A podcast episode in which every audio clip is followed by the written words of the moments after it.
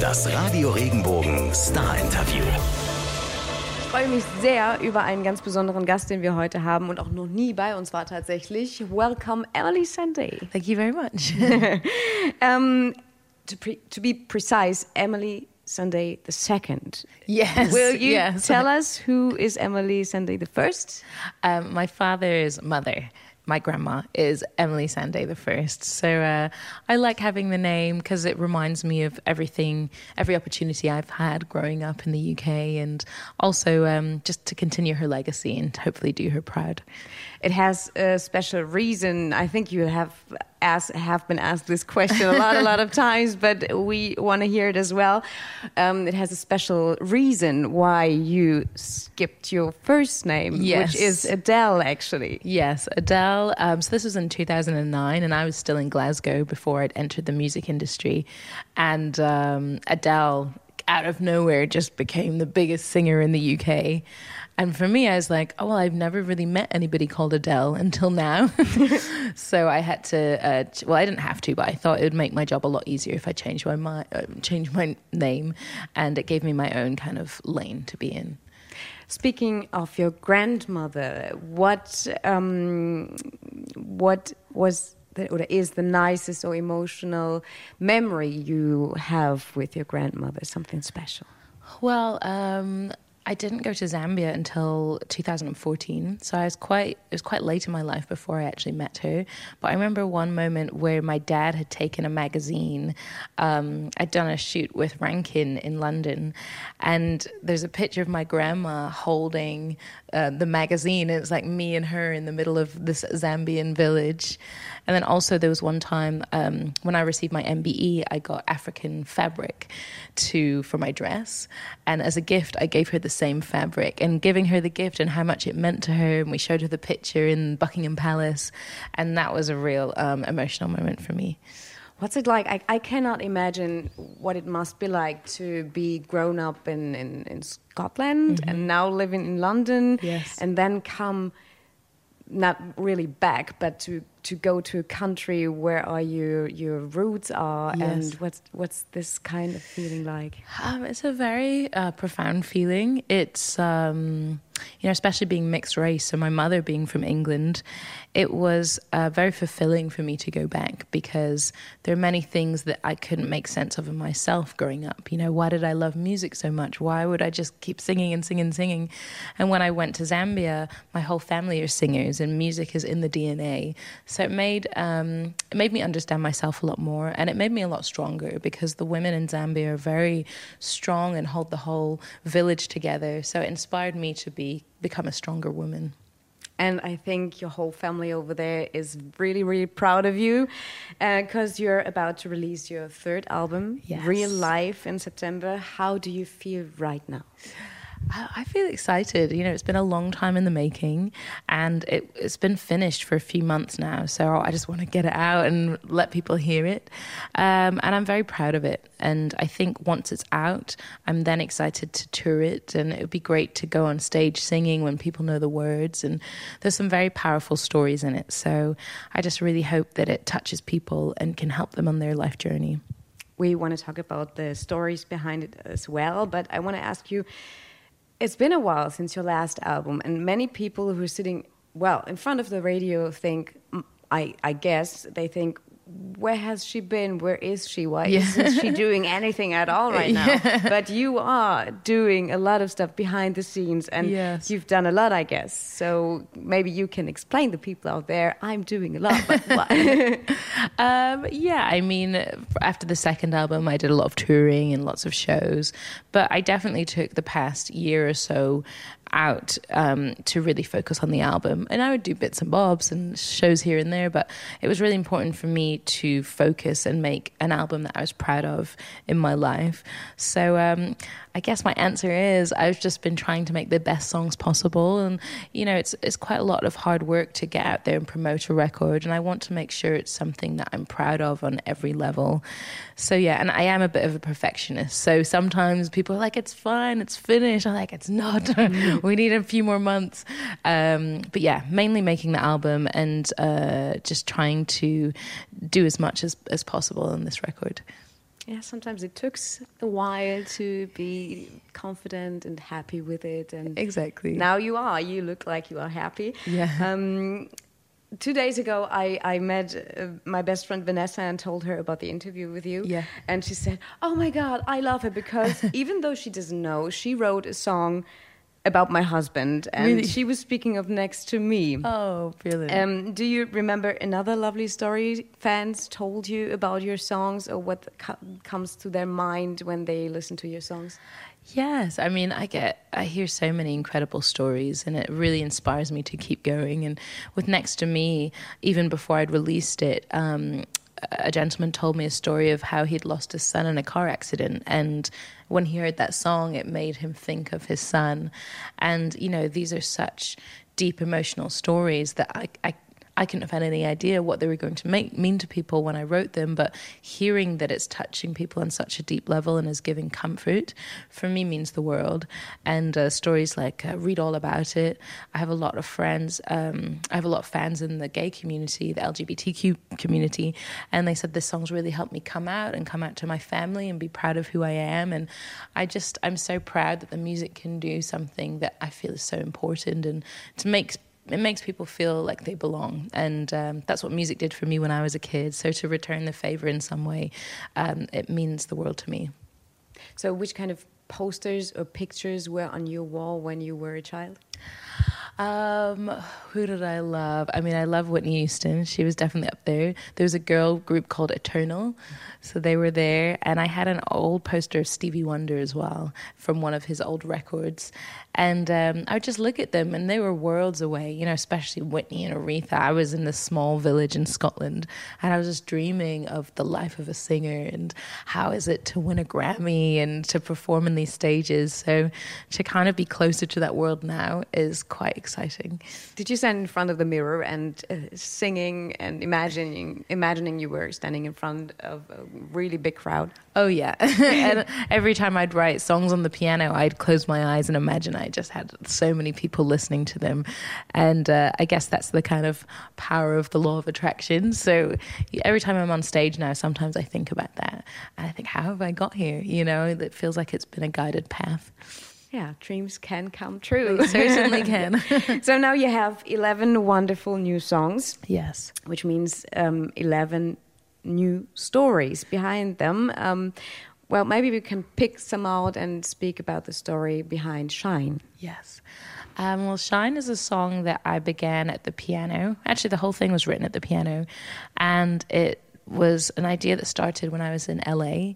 I was doing a session, and um, the artist was a bit late, so I was just sat there doing my piano, and uh, I came up with a da da da da da da da da da da, da, and I just lived with that for months and months, and then finally put words to it. And you know, the song is all about being yourself, feeling, you know, feeling the freedom to express who you truly are. Because I think the biggest prison anyone can be put in is the one in their own mind, and you know, no matter how much freedom you have out there, if you, if when you're alone by yourself, you can't be honest to y- yourself, then I think that's a very difficult life to live.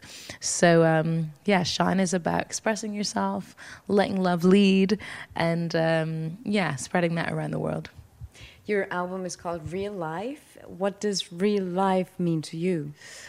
Um, real life means a lot to me on quite a few different levels, but I think on the deepest level, it is. Um, you know, understanding who you are without anybody else's influence, and also not just on a day to day level, but on a spiritual level. You know, what is your realest life? You know, how do you truly feel within you? And also having the bravery to be honest to yourself and to others. So, um, yeah, real life is when all of these luxuries go away and you're put in the hardest situation in your life. How do you respond? How strong are you in truth? And um, you know, how do you plan to live your life when uh, when it gets difficult? What's the most important thing in life for you? The most important thing in life is my family, I'd say. You know, it's been um, incredible over the past few years, just really building very solid and meaningful um, relationships with, you know, one, my sister in adulthood, because as kids, we've always been best friends. But I think you have to make adjustments when you grow older and, you know, get to know each other on an adult level. And that's been wonderful. And just, I think it's very important to honor your mother and father. And so, yeah, my family definitely comes first for me. Do you remember moments with your sister? I think I have a younger brother, and of mm-hmm. course we were arguing yes. a lot of times. what was the the thing? Or can you pick something out where you and your sister were arguing about, and then well coming together and okay, you're my lovely sister. Uh, yes, I remember. She used to have this doll. It was, you know, the ones that look like they're newborn. It was a newborn doll. And I remember we were fighting over something crazy and then the head of the doll came off. and obviously she blamed me. She's like, "You killed my doll," and I think I, you know, I started laughing, so that made it even worse. So I think that was one of our biggest fights when we were kids. And then my dad put the head back on, and everything was fine. okay, yeah. So you're still in touch and you still love each other. yes, she forgave me. Great. I'm so glad. well, back to your album, um, it, it, I think has a very Im impressive and emotional start with "Human." Mm. Um, you can hear a boy praying in the middle of the song, so maybe you can give us a picture what's yeah a picture to the song what people can imagine when they li listen to it mm. um, yeah so that boy is called jaden and he was four years old when we recorded that and we recorded it by chance i was working with a um, producer and writer called phil um, he's a guy I worked a lot with on the second album. And we were just writing downstairs in my sister's house. And then all the kids, all the boys had come over for a sleepover. And then um, my sister's like, come upstairs. And Jaden, who was four, had this was his first sleepover in someone else's house and he had commanded the whole room. He said okay everybody you have to come and play uh, you have to come and pray now. And we just thought this was incredible. The youngest boy in the room because his mother would always pray with him every night he was like put the playstation down put everything down we're going to pray. And i just think there's nothing more powerful than a child's prayer. And it's said with such sincerity and innocence and gratitude and the fact he was praying for his family and the things he had and guiding him through night. I just thought this is what makes us human and this is what makes us all connected this want to get through the night, this um, gratitude for our family. And it was really important on that song in particular that um, we managed to put that prayer in there. How, and in what kind of, I, I um, what, what importance has religion and praying in your life? Um, it's had a big, um, it's played a big part in my life. You know, when I was younger, I um, I read the Bible a lot, and my family wasn't, you know, I was raised Christian in a very loose way. Like we'd go to church on Easter and Christmas, mm. and my mother's family were Catholic, but it was never anything that was enforced on me or very strict. But I kind of took it upon myself to read the Bible, and I found truth in a lot of those words. And as I got older, I met friends from different religions, um, so I would learn, you know, small pieces of the Quran, and my friends are Baha'is, and I just found it very interesting to learn about this whole world of spirituality spiritualities out there. But me, for me, praying. Um, is something I can do, you know, without a religion. I think with music, it feels like praying, and you know, now I've tried to meditate more often, and that feels like praying and and communicating with what it, whatever it is out there uh, without words has become a new challenge for me, and I feel a lot of a much deeper connection. But music definitely comes from that place of um, you know love and peace and. Um, yeah, that definitely feels music feels like quite a religion to me. Um, you mentioned how you you, you um, wrote and created uh, your song "Shine," but what do you need to to write and to think about songs? Does it mean you're sitting in a dark room, or is it candles, or how do you write songs? Um, usually something might spark, like let's say the lyrical concept was first, that will be in the middle of I don't know, I'll be out somewhere or something crazy will, ha- or someone will say something that sparks something in my imagination, and I'll just write it down quickly. But then usually, if I'm approaching it from music first, yes, I need a. I don't need, but I like a candle and my piano, and it's a lot about focus because I have you know thousands of ideas on my phone, but to actually finish them takes a lot of energy and focus, and um, I need to be alone. I need to be able to think straight, but also I need inspiration from life because you can start songs and they're nice, but I think unless they've come from a very poignant moment, um, they just don't have the the kick that I like to hear my music. And now you can. Well, it's it's a little a little wide to go, but uh, you're going on tour in November, and you Yes. can present and perform your new songs in front of um, in, of an audience. Yes. Uh, what can people expect when they come to your shows? Um, well, they can expect a great band for one. My band's amazing, and I'm so lucky to perform with such incredible musicians.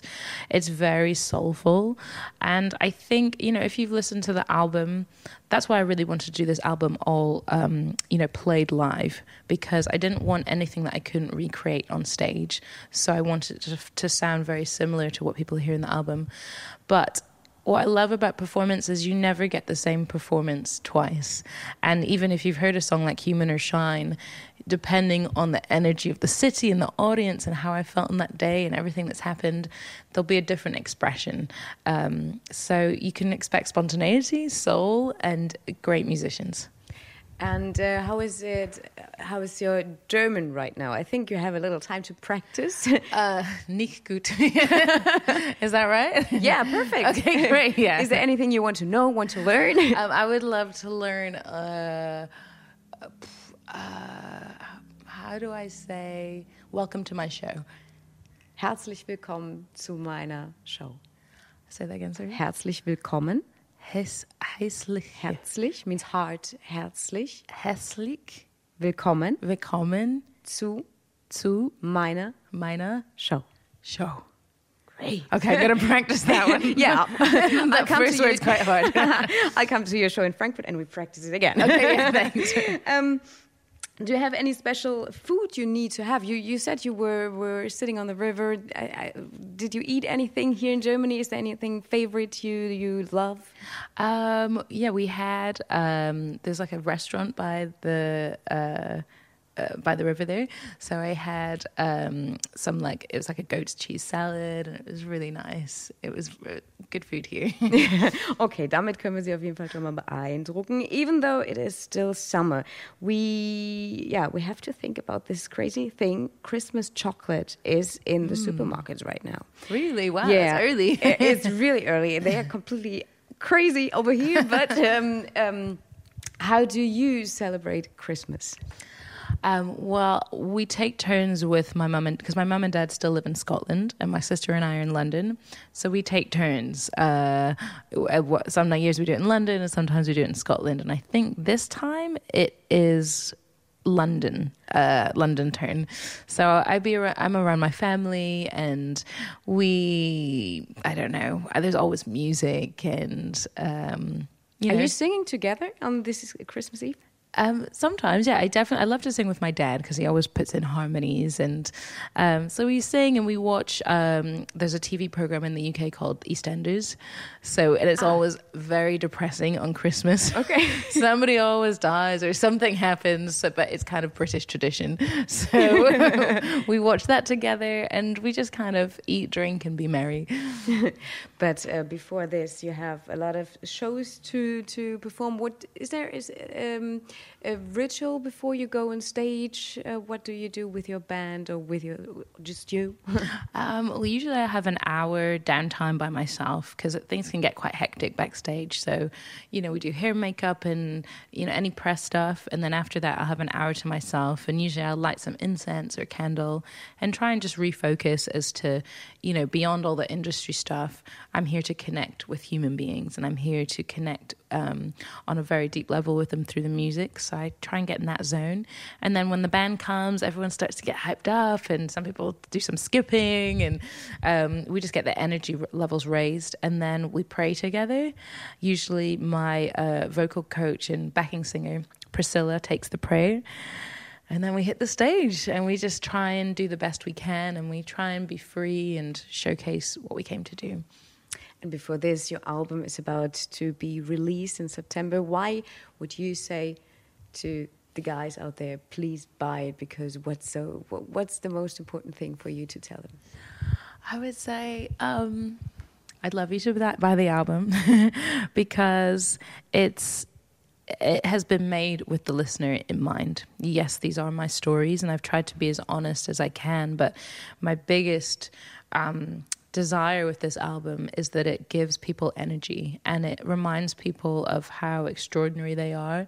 Um, that we're all connected in our, um, you know, in our struggles and I want people to be reminded of their own humanity and how powerful they are. And I think specific, especially if people are going through something difficult, I really want this album to give them positivity. And I, my biggest wish was once you finish this album, you feel different and you feel more energized and you feel more powerful. So I hope that's how people feel, and um, I'd love to know if they do. I think they will. Thank you very much for being here. Thank you. Real pleasure. Thank you. Wenn dir der Podcast gefallen hat, bewerte ihn bitte auf iTunes und schreib vielleicht einen Kommentar. Das hilft uns sichtbarer zu sein und den Podcast bekannter zu machen. Dankeschön.